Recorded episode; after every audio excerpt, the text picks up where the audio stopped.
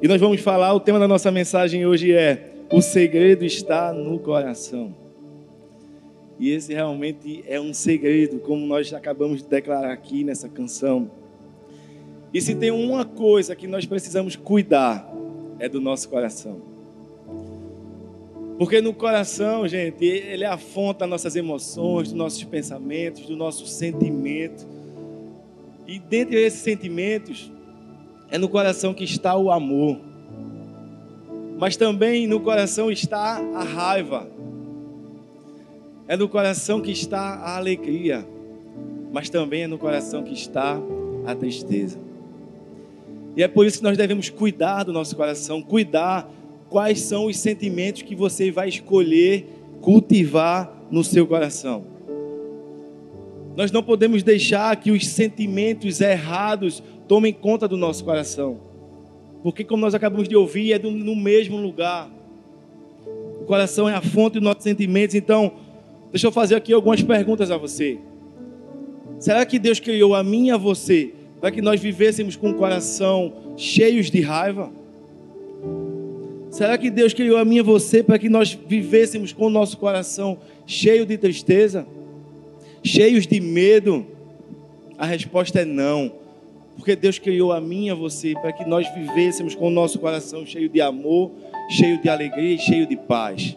Foi para isso que nós fomos criados, mas nós vamos ter que escolher o sentimento certo e manter o nosso coração no lugar certo. Nós vamos ter que cultivar, e é por isso que eu quero nessa mensagem trazer para você algumas verdades que eu tenho certeza que vai mudar e vai moldar o seu coração. Amém? Mas antes de compartilhar com vocês essas lições, vamos refletir. Vocês já perceberam que a Bíblia, ela fala em muitas passagens a respeito do nosso coração. E muitas vezes ela fala do, do coração como o órgão do corpo humano responsável por bombear o sangue. Mas também, na maioria das vezes, ela fala no sentido abstrato para descrever as nossas emoções, os nossos pensamentos, a nossa vontade e justamente a habitação do Senhor e do Espírito Santo. E é sobre isso que nós vamos falar hoje. Donald Stamps diz que o povo da atualidade geralmente considera como sendo o cérebro o diretor da atividade humana. Mas na Bíblia, no entanto, ela refere-se como o coração sendo esse centro, porque é dele que procedem as saídas da vida. Em Lucas 6,45, ele conclui isso, que nós devemos é, pensar como a Bíblia pensa, e nós devemos viver aquilo que a Bíblia diz, e não aquilo que o mundo diz. Então, o nosso coração, ele em toda a sua totalidade, ele é o centro do nosso intelecto e das nossas emoções. Isso é muito forte, porque, em outras palavras, dentro desse discurso bíblico, o, o, o ser humano, ele tem a capacidade de não só ser cheio do Espírito Santo, mas ser dominado por algo que está dentro do seu coração. Existem pessoas né, que estão há muito tempo na igreja e com certeza um dia já ouviram isso, que disseram assim: quando eu chegar lá no céu, eu vou querer encontrar com, com Daniel, ah, não, eu vou querer encontrar com Sadraque, Mesaque, Abidinego e, e fazer perguntas a eles e saber, meu Deus, como foi aquele dia. Mas na verdade, a gente, se a gente pensar, se a gente refletir um pouco, talvez eles se acheguem a nós para fazer perguntas a nós do tipo: como era ter o Espírito Santo habitando em você? Como é viver aquilo que, que Paulo declarou, o Espírito Santo em nós, a esperança da glória. Se prepare para ouvir essas perguntas. É isso. Nós devemos nos mover pelo nosso coração. O pecado original, isto é, a natureza pecaminosa que o homem herdou de Adão e Eva, afetou gravemente o nosso coração. Mas lá em, em Gênesis 8, 21, nós lemos que a imaginação do coração do homem é má desde a sua meninice. Nosso coração foi corrompido através do pecado. E em Jeremias 17, 9 está escrito que enganoso é o coração mais que todas as coisas, e perverso, quem o conhecerá? Nosso coração enganoso, é perverso, mas nós devemos justamente cultivar os sentimentos certos do nosso coração o próprio Senhor Jesus afirmou que do coração procedem os maus pensamentos, mortes, adultério, prostituição, furtos, falsos testemunhos, blasfêmias. E essas coisas são as coisas que contaminam o homem. Ele estava justamente, quando falou isso, sendo indagado pelos fariseus que diziam que estavam apontando os seus discípulos porque eles não cumpriam a lei, porque eles não lavavam as mãos antes de comer. E Jesus alertou dizendo que não é isso que contamina o homem, é aquilo que entra pela boca, mas aquilo que sai. Porque aquilo que sai procede do coração, a boca fala, aquilo que está cheio o coração. Então é isso, nós devemos ter cuidado com aquilo que sai da nossa boca, porque é isso que nos contamina. Porque depois que a gente fala, se a gente não tiver o devido cuidado naquilo que a gente fala, aquilo que a pessoa vai ouvir, talvez não seja aquilo que ela estava esperando ouvir. Nós acabamos de estudar sobre o apóstolo João, o apóstolo do amor, mas nem sempre ele foi o apóstolo do amor. Ele e seu irmão Tiago foram chamados por Jesus dos irmãos Boanerges, filhos do trovão, que um pouco tempo antes daquilo quiseram descer fogo sobre os samaritanos. Mas ele foi conhecido como o apóstolo do amor, porque à medida do tempo ele se deixou ser moldado, ele deixou ser mudado no seu caráter por Jesus. Então, dessa mesma forma, a gente nem pode ser como João e Tiago, pedir para descer fogo do céu sobre as pessoas, mas também a gente não pode ser só como Paulo, né, que ao tempo todo ficava tentando explicar pacientemente, olha, você pecou, faz assim, mas a, a gente tem que realmente existir o equilíbrio. Então, para que nós possamos continuar tendo nosso coração moldado e mudado pelo Senhor, nós devemos cultivar os bons sentimentos. Existem algumas substâncias, algumas, alguns hormônios que são liberados no nosso corpo quando nós praticamos, por exemplo, atos de bondade. A ocitocina, conhecido como o hormônio do amor. Então, quando nós cuidamos de pessoas, aqui os exemplos, as mães que amamentam, pessoas que se relacionam amorosamente com outras pessoas, que amam estar com crianças, até pessoas que amam cuidar de animais. Essas pessoas estão justamente sendo contaminadas todo o seu corpo pelo hormônio do amor. Quando nós cuidamos, quando nós nos dedicamos uns aos outros, esse hormônio ele é produzido e é liberado no nosso corpo.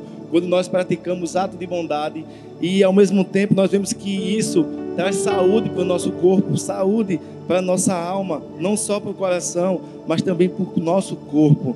Então, em primeiro lugar, eu gostaria de compartilhar com você a primeira verdade é tenha um coração segundo o coração de Deus. Abram as suas Bíblias aí em, no Salmo 51.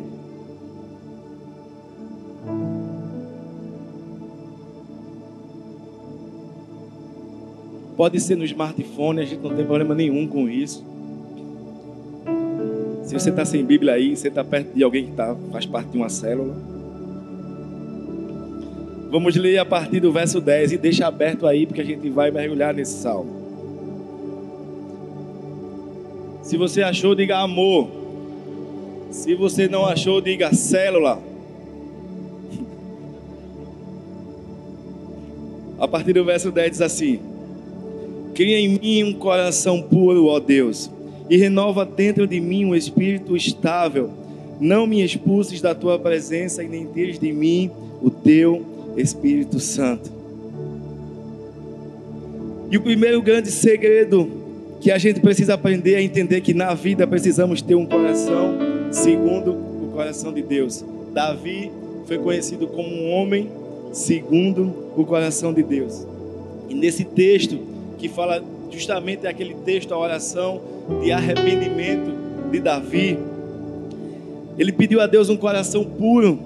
Ele poderia pedir ao Senhor um coração igual dele. Mas se observarmos, nós vamos mergulhar em todo o Salmo 51 e notar que, que através do arrependimento, Davi ele expressa a verdade. Porque Deus ele sonda o nosso coração. E ele viu que Davi nesse momento não estava, não estava falando palavras ao vento, não estava sendo movida por um, movido com o coração por uma emoção passageira, mas sim de um profundo arrependimento. E ele não pecou simplesmente e ele achou aquilo como normal. Ele não teve o pecado como algo ali, aquele pecado de estimação, não. Ele pecou, mas se arrependeu. Ele começou, quando a gente começar a mergulhar, a gente vai entender que ele tinha medo de perder a comunhão com Deus, porque ele sabia que isso é que mantinha ele de pé, essa comunhão, essa busca. Como a pastora Helene falou aqui, nós devemos buscar o Senhor não só aqui, mas também na nossa casa, onde nós estivermos. Essa semana no nosso discipulado, nós, nós vimos que, nós ouvimos que nós não precisamos muitas vezes ter um tempo só na nossa casa, no nosso quarto, aquele tempo de paz, de silêncio. Muitas vezes a gente só se trancar no carro ou se trancar na nossa sala por dez minutinhos e dizer: Ó oh, Senhor, como eu preciso de Ti nesse momento, e rasgar o nosso coração diante dEle, e ter um momento ali a sós com Ele. É isso que vai nos fortalecer, para que a gente continue caminhando, para que a gente continue de pé, porque os ataques eles não vão deixar de acontecer e ele vem e eles vêm de todos os lados. Mas o que vai fazer a diferença é a nossa busca, é a nossa vontade de estar com Ele, é a gente abrir o nosso coração e mostrar para Ele aquilo que a gente mais deseja, que é estar com Ele. Nessa reunião que a gente teve, né, a gente tratou de algumas coisas, mas a primeira coisa que eu falei com os coordenadores foi o seguinte: como está o seu cuidado com você mesmo? Como está o seu crescimento, o seu cuidado, a sua busca? Porque não adianta a gente cuidar de ninguém sem a gente cuidar de nós mesmos primeiro. A gente não tem como cuidar de ninguém se a gente não cuidar do nosso coração. Se você conversar com o pastor Arthur por cinco minutos, ele vai dizer pelo menos duas vezes a você, filho, guarda o coração.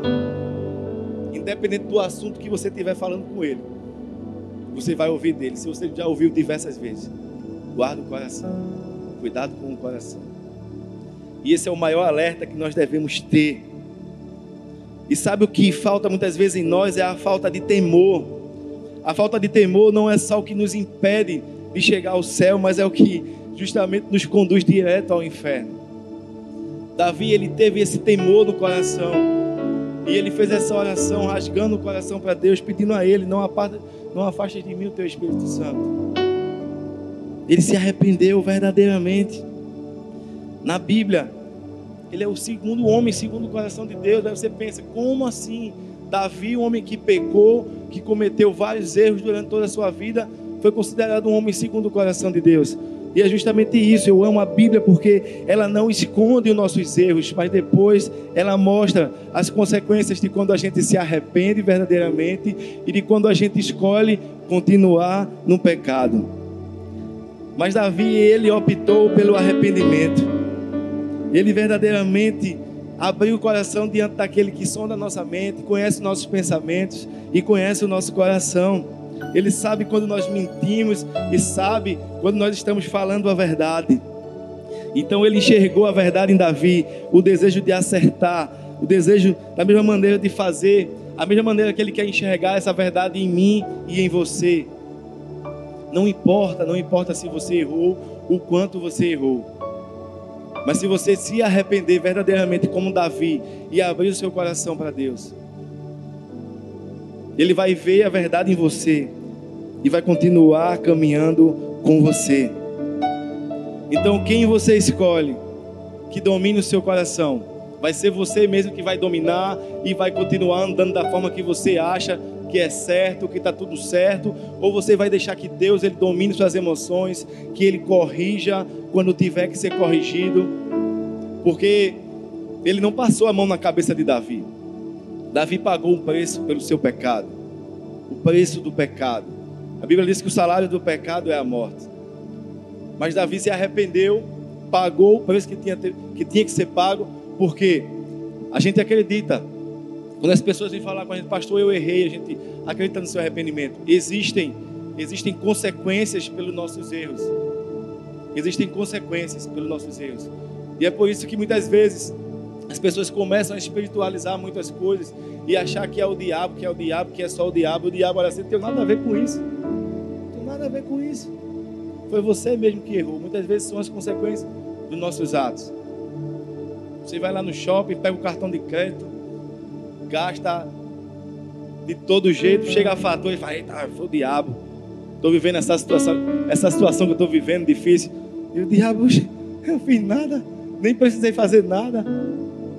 Então muitas vezes nós devemos enxergar o que está acontecendo ao nosso redor. Jeremias 17 diz o seguinte: Eu sou o Senhor que sonda o coração e examina a mente, para recompensar cada um de acordo com a sua conduta, de acordo com as suas obras. Ei, Deus, Ele sonda o nosso coração, Ele sonda as nossas mentes, e isso assusta você ou tranquiliza você? Então, nós vamos ser perfeitos. Não, o pecado em algum momento da nossa vida ele vai acontecer, mas o pecado na nossa vida ele tem que ser um acidente. O pecado tem que ser um acidente, não algo que a gente fique levando ali como algo de estimação. Eu ouvi certa vez uma pregação que dizia que converter, se converter, entregar o coração, entregar a vida a Jesus não é quando a gente vem andando aqui em direção ao pecado e a gente para de pecar, se arrepende. A gente parou o pecado, ele está aqui, ele continua aqui. E a gente está caminhando aqui uma vida com Deus, indo para a célula, tudo certinho, indo para os cultos, mas o pecado está aqui. De vez em quando a gente dá aquela olhadinha para ele. Mas não, se converter justamente se você estava andando nessa direção que conduzia os seus passos à morte, é você virar na direção oposta e começar a andar com Deus e fazer as coisas de Deus e viver para Deus e continuar vivendo aquilo que Deus tem para a sua vida e você não olhar mais para aquilo que você vivia. Isso é conversão. É fazer o oposto daquilo que você fazia. Nós vemos o exemplo de Zaqueu. Todo mundo conhece a história. Se você não conhece a história, você conhece pelo menos aquela música. não vou cantar, não, eu ia cantar aqui.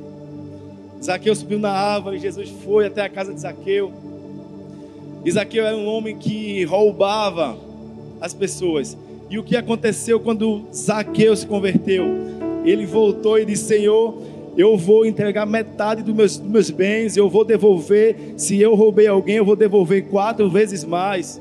E é isso mesmo que a Bíblia fala, é caminhar na direção oposta. Se ele roubava, hoje ele vai ser aquele que vai estar devolvendo as pessoas.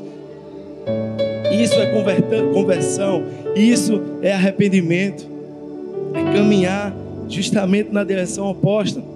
Quando nós vemos o exemplo daquele centurião que estava ali guardando a prisão, aquele soldado, Paulo e Silas tinham sido açoitados, provavelmente por aquele mesmo homem que estava guardando a sua cela. De repente, eles estavam louvando e todas as cadeias se abriram e aquele soldado viu todos os presos saindo e ele pensou em tirar a sua vida. E Paulo disse: Não, não faça isso. Paulo foi até a casa daquele homem e toda a família se converteu. Jesus entrou naquela casa através do estudo de Paulo, a palavra de Deus, e aquele homem a Bíblia relata logo depois que aquele homem que, que estava acostumado, desde a sua vida toda, ele aprendeu a ser um homem violento. Ele foi o homem que logo em seguida estava limpando as feridas de Paulo. Limpando as feridas do, dos, dos homens que tinham sido açoitados. Isso é conversão, é você fazer o oposto daquilo que você fazia antes. Isso é arrependimento. Nós precisamos, assim como Davi, clamar a Deus por esse Espírito. Então o nosso coração ele necessita ser purificado, pois a natureza humana sem Deus é corrompida e má. E Davi ele fala: "Cria em mim, ó Deus, um coração puro e renova em mim um espírito estável". Esse deve ser o nosso clamor, essa deve ser a nossa oração. Todos os dias clamar assim como Davi. Porque no momento que nós escolhemos agradar a Deus, nós vamos desagradar pessoas, nós vamos desagradar o mundo. Porque assim como o pastor Gera falou aqui na quarta, nós estamos na contramão do mundo. Não, o maior erro talvez do ser humano seja querer agradar a todo mundo. Nem Jesus conseguiu agradar todo mundo, meu irmão, então você também não vai conseguir. E talvez você, quando falhar, tentando agradar todo mundo, você desanime e pare no meio do caminho. Você vai, quando você diz sim para Deus, você vai precisar dizer sim, para dizer não para muitas outras coisas. O negue-se a si mesmo. É aí que muitas pessoas deixam de seguir a Jesus. Justamente nesse momento, negue-se a si mesmo. Muitas pessoas não estão dispostas a negar-se a si mesmo no trabalho, na faculdade. Tem pessoas que são agentes secretos no trabalho, ninguém sabe que ele é crente. Ninguém sabe. Chega lá, irmão, ele começa a se esconder assim. Porque ele não vive uma vida, um verdadeiro arrependimento. Ele vive como se não tivesse se convertido. Aí por isso ninguém sabe. Ele não está negando a si mesmo lá no local de trabalho. Por medo de, de, de ser rejeitado pelos amigos, aquela rodinha de amigo ali que muitas vezes não sai nada de bom. E muitas vezes você está naquela rodinha ainda que você fazia parte e começam a falar de assuntos que você não devia estar ouvindo e você esquece de sair. Você esqueceu de sair, você ficou lá. E aquilo vai contaminando justamente o seu coração. Quando na verdade você devia estar ali para ser sal, para fazer a diferença. Uma das prioridades que o sal ele traz é justamente é dar sede às pessoas.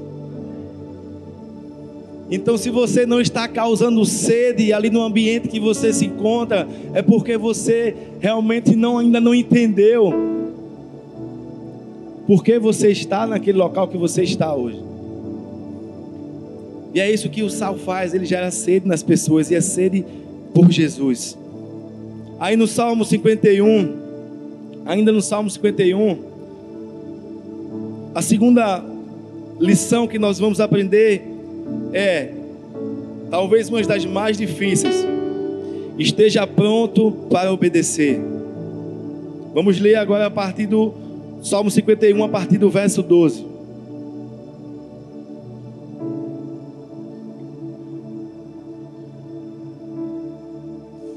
Devolve-me a alegria da tua salvação e sustém-me com um espírito pronto a obedecer. O salmista ele sabia qual era a sensação, qual era o sentimento que ele tinha antes do pecado. Quem aqui nunca sentiu isso? Quando peca, começa a sentir como se as coisas não fluíssem mais, como se tudo começasse a dar errado na nossa vida. E nesse momento você lembra dessa oração de Davi, e você acha que o Espírito Santo já saiu de você, e você acha que ele já arriscou ali o seu nome do livro da vida, porque se fosse assim, tinha, já estava um buraco na folha lá, tanto que ele tinha apagado e colocado, apagado e colocado. Mas o que ele entendeu é que ele precisava se arrepender. Ele sentiu esse efeito, justamente que o pecado provoca em nós. Quando não se faz o que é certo, a gente talvez perde essa capacidade de desfrutar aquilo que Deus tem, o favor de Deus, a misericórdia, a bondade dele. O caminho do pecado ele é sombrio e nesse caminho não há esperança nem conforto. E nós precisamos. Tem pessoas que falam tanto isso, sai da zona de conforto, sai da zona de conforto. Aí você ao mesmo tempo você fala, nunca nem entrei na zona de conforto. Eu ainda nem achei, era para poder entrar. Mas é justamente isso. Porque muitas pessoas, quando a gente fala de obediência, elas já começam a fechar o seu coração. Talvez por, porque em algum momento da sua caminhada, alguém colocou um jugo sobre ela, sobre essa questão de obediência tão pesado. Né? Na verdade, ela, a pessoa usurpou né, de uma autoridade. Mas com Deus é diferente. Porque a Bíblia diz nós devemos andar em obediência, conhecendo a Jesus, porque só obedece quem conhece. Só obedece quem conhece. Só governa quem obedece, só cresce quem obedece, só prospera quem obedece. Você lembra da história de Adão e Eva? Eles tinham uma ordem para governar sobre todas as coisas. Mas também Deus colocou ali a semente da obediência no coração deles, disse assim: dessa árvore aqui, desse fruto, vocês não podem comer. Justamente para ver a obediência deles. E o que foi que aconteceu? Desobedeceram. Ah, Adão, quando eu chegar aí no céu, Adão. Deus estava ensinando a eles justamente sobre isso, sobre a obediência, sobre a autoridade, sobre governo. E quando ele tinha a oportunidade de aprender, ele falhou. E você sabe qual é a diferença entre Adão e Davi? Adão, além de errar, ele se escondeu. Tentou se esconder, pelo menos. Mas Davi não. Davi, ele se expôs. Quando ele foi confrontado do seu pecado, ele rasgou seu coração diante de Deus e se arrependeu verdadeiramente. Nós precisamos, no momento em que nós pecarmos, precisamos nos arrepender, precisamos de coragem suficiente para reconhecer o nosso erro. Não é fácil, não é fácil muitas vezes. Muitas vezes nós temos dificuldade de pedir perdão a um irmão quando nós erramos. Eu já falei diversas vezes aqui que eu era um homem muito orgulhoso. E pedir perdão, pedir desculpas a alguém estava fora de qualquer cogitação. Reconhecer que estava errado, muito menos. Mas hoje eu ainda continuo errando muito. Mas da mesma forma que eu erro muito, eu me arrependo muito rápido. Reconheço e peço desculpas. Isso é sinal de que o meu coração está sendo transformado por Deus. Eu sempre fui um homem explosivo. Explodia muito rápido. E eu já falei sobre isso, acho que não foi aqui, acho que foi lá na Zona Norte. Certa vez estava eu aqui com a minha moto parado no sinal aqui desse retorno. E assim que eu cheguei, o sinal tinha acabado de fechar, não tinha nenhum carro, eu encostei a moto. Chega um carro atrás de mim, e bate na minha moto. Suficiente para desencaixar o baulete. E eu olhei assim para trás, desci da moto. Aí o rapaz olhou para mim e perguntou: O que foi? Aí eu concorri. Esse rapaz, tu batesse em mim aqui. Fiquei encaixando o baú. E contando até um milhão. Encaixei o baú, o sinal abriu, todos os carros saíram. Eu subi na moto e disse: Rapaz, eu estou ficando mole mesmo. Mas não. Aquilo foi a ação do Espírito Santo de Deus na minha vida. Aquilo foi o domínio próprio de Deus, fruto do arrependimento, porque se fossem outros tempos, talvez aquela janela ia ficar pequena para ele sair.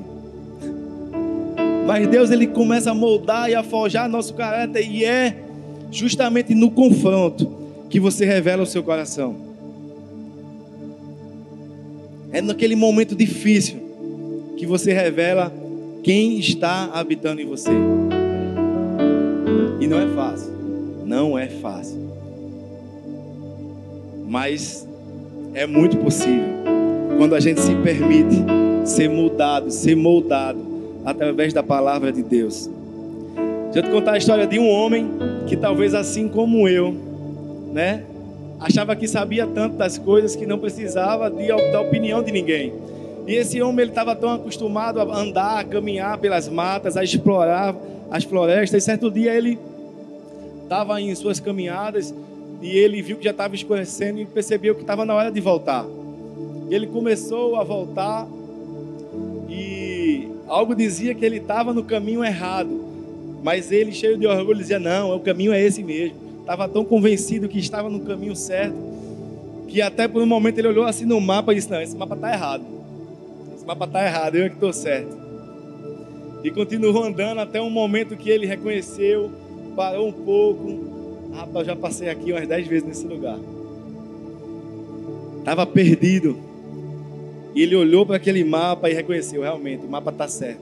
Eu vou seguir o que está dizendo aqui nesse mapa.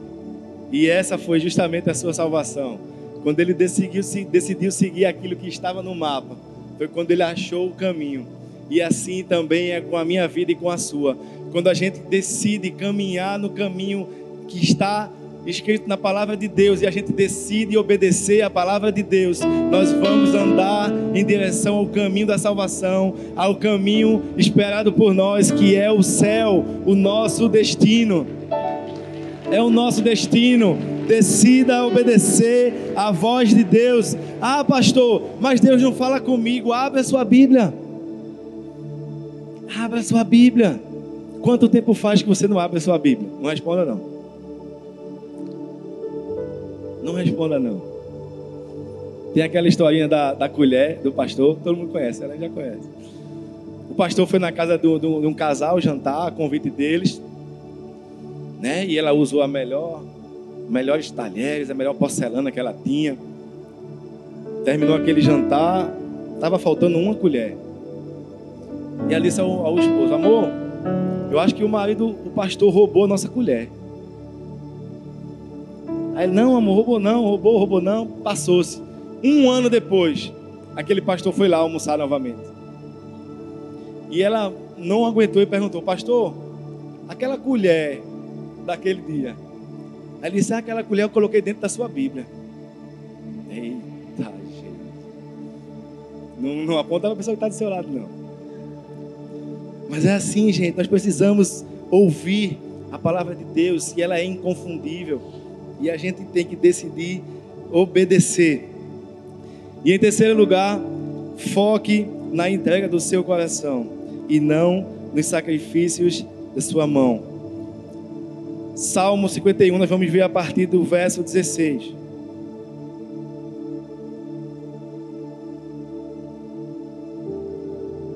O 16 e o 17. Não te deleitas em sacrifícios nem te agradas de holocausto, senão eu os traria.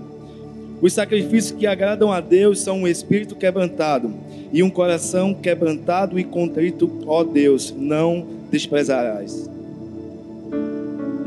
Deus não estava preocupado com o que Davi poderia dar a ele com as suas mãos, mas ele estava preocupado com o coração de Davi.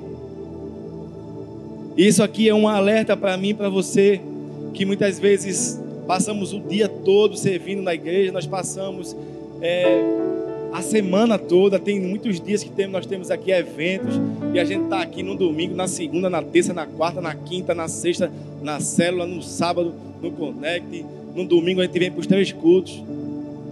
E a gente muitas vezes não para para descansar, não para para dar atenção à nossa família. E não é isso que Deus quer.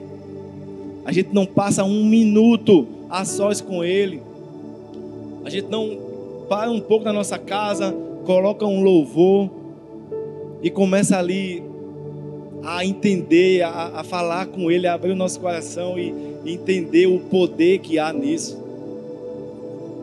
De lavar os pratos ali, ouvindo louvor, de varrer a casa, ouvindo louvor. Quando você vê, você já está no manto ali, já está no mistério. Já aconteceu isso com muita gente aqui. Ontem a gente estava lá no jantar dos namorados, Tiaguinho Fui lá no, no, no, piano que tem lá, porque tem aquele cover que a gente paga de 10 reais, o cara bota um CD e fica lá no piano querendo enganar a gente. Eu boto a pausa aí nesse CD, Tiaguinho foi lá e começou a queimar lá no restaurante. Começou a fluir lá o Espírito Santo. Daqui a pouco, Tiaguinho, pode falar em línguas aqui? Eu disse, pode, tá liberado. Tá incluso no rodízio. De repente o povo começou a cantar, o povo que estava lá também começou a filmar o mover de Deus é assim que tem que ser. Onde a gente chegar, tem que acontecer alguma coisa diferente. Não por causa de mim, por causa de você, mas por causa daquele que a gente carrega. Então não adianta, não adianta você, como eu falei, você ganhar mil almas para Jesus, você cuidar de cem almas se você não cuidar da sua. Você precisa cuidar da sua primeiro, se abastecer, para poder você começar a derramar, começar a transbordar onde você passar. Não tem como transbordar se você estiver vazio. Não tem como. E a gente se abastece em casa. Isso aqui, ó. Isso aqui é a sobremesa. O feijão com arroz em casa. O feijão com arroz em casa. É no seu secreto, é no seu tempo a sós com Deus. É você e Ele. Ah, isso aqui é bom demais. Mas o feijão com arroz, aquilo que sustenta a gente, é com o nosso joelhinho em casa. Amém? Um espírito quebrantado tem mais valor do que muitos sacrifícios. Mas Davi, ele era expert nisso. Nós conhecemos pessoas que, quando está tudo bem, elas servem a Deus, elas vão para a célula, mas quando a coisa aperta, ela não vem para o culto, não vai para a célula. Da mesma forma que a gente conhece pessoas que só vai para a célula quando a coisa aperta, só vem para o culto quando a coisa aperta. Mas Davi não. Davi, ele era um pastorzinho de ovelhas, estava lá esquecido no pasto, e ele fazia salmos ao Senhor. Davi foi chamado para servir ao rei, para matar gigantes, mas ele continuava fazendo salmos ao Senhor. Davi estava dentro de uma caverna fugindo, porque o rei Saul estava tentando matá-lo e ele continuava fazendo salmos ao Senhor. Davi foi coroado rei, estava num castelo, mas ele continuava fazendo salmos ao Senhor. E esse é o segredo, é constância constância, é não parar no meio do caminho, é não parar diante das dificuldades. É quando tiver tudo bem, a gente está aqui com nossos irmãos. É quando tiver tudo mal, a gente está aqui também diante, diante dos nossos irmãos. E muitas vezes a pessoa nem sabe que a gente está passando por uma dificuldade. Porque a gente não muda. A gente continua servindo, a gente continua buscando. Você não sabe o que essas pessoas que estão em pé aqui servindo você estão passando em casa. Mas elas estão aqui, ó. Vocês não sabem se ela perdeu tudo na enchente. Tem pessoas lá fora no sol cuidando do seu carro e você não sabe o que ela está passando em casa. E muitas vezes ela está ali fazendo coração e você nem viu. Muitas vezes ela estava precisando desse coração. Mas é assim que Deus faz, é assim que Deus nos usa. Quando a gente está precisando de um abraço, Ele usa a gente justamente para abraçar uma pessoa. Quando nós estamos precisando de uma palavra, Ele vai dizer: é você que vai levar uma palavra ali. Porque nós precisamos colocar para fora o que está dentro do nosso coração.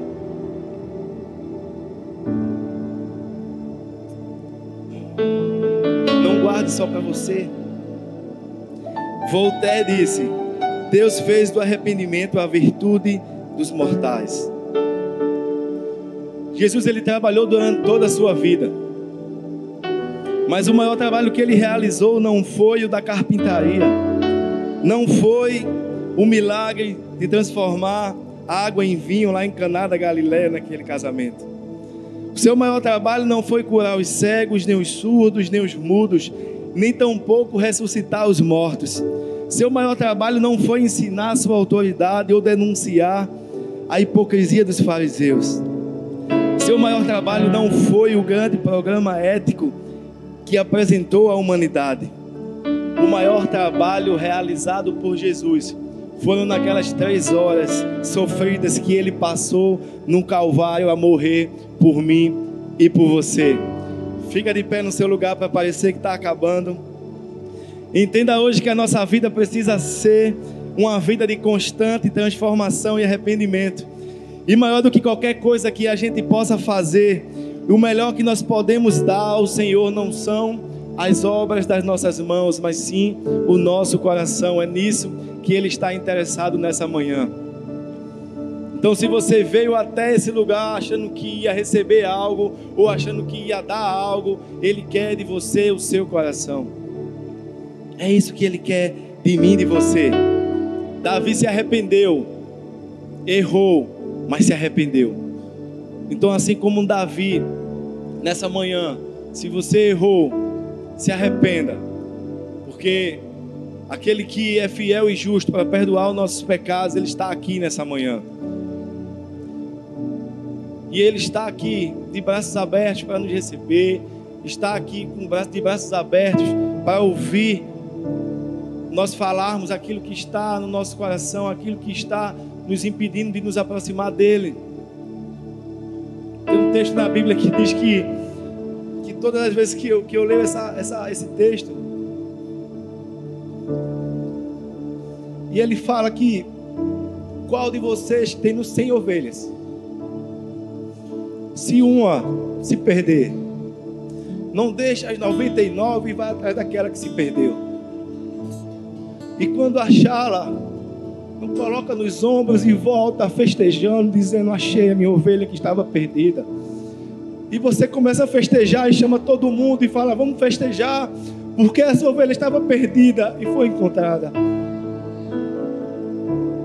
Porque mais alegria no céu há por uma ovelha, por uma ovelha que estava perdida que foi encontrada, do que por 99 que não precisam. Então, assim, nessa manhã, se você estava se sentindo perdido, mas estava continuando na sua autossuficiência, achando que não precisava olhar no mapa, achando que o mapa da verdade estava errado, aprenda a confiar. Deus ele não perdeu o controle nem por um segundo da minha e da sua vida. Ele está no controle de todas as coisas. Abra o seu coração para Ele, feche seus olhos.